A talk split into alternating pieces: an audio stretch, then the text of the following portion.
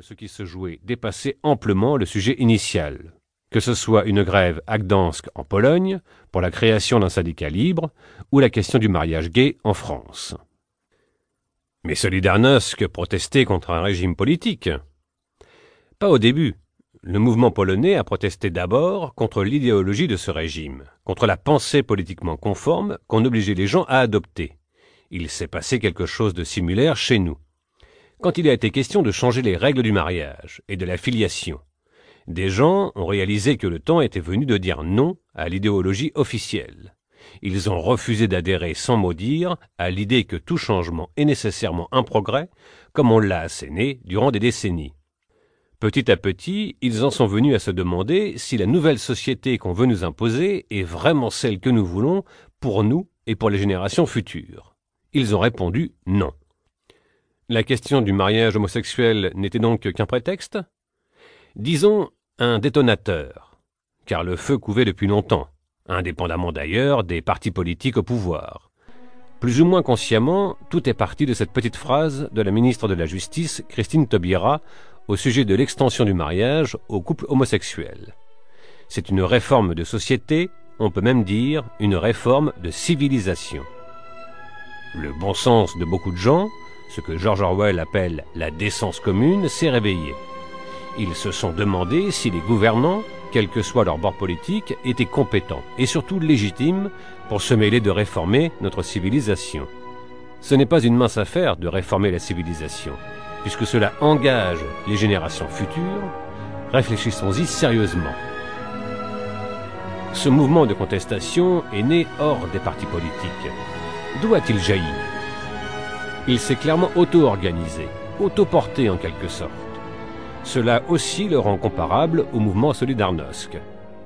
En manifestant, la société civile s'est donnée à voir à elle-même. Ces gens ne se revendiquaient d'aucun parti, ils se sont mobilisés de leur propre chef, non à partir d'idées générales, mais en prenant en considération ce qu'ils étaient. Des parents, des enfants, des citoyens. L'organisation matérielle des grandes manifestations était très caractéristique. Des porte-paroles remarquables, de belles personnalités, mais pas de chef, pas de structure figée, pas de programme. Elle reflétait la souplesse de la société civile. Et qui compose cette société civile?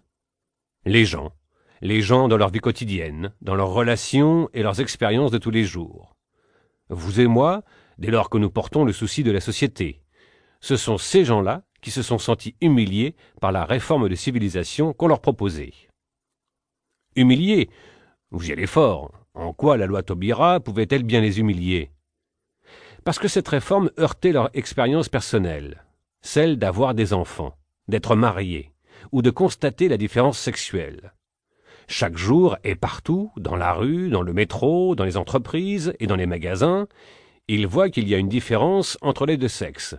Il y a des hommes et des femmes. C'est une évidence. Ce n'est pas une revendication, c'est un fait. Soudain, des idéologues assurent que la différence des sexes n'est pas inscrite dans la nature, mais qu'elle est artificiellement construite par la société. Ils décrètent donc que le mariage n'a plus à la prendre en compte. Le décalage entre ce discours abstrait et l'évidence quotidienne vécue par les gens a été ressenti comme une violence faite à la raison. Des idéologies décident que ce que les gens constatent comme une évidence est faux, et qu'ils doivent désormais voir les choses comme on exige qu'ils le fassent. C'est cela qui est humiliant. Ils ont eu besoin de dire non. Et quand la force de la vie concrète s'affirme, elle devient un courant irrésistible.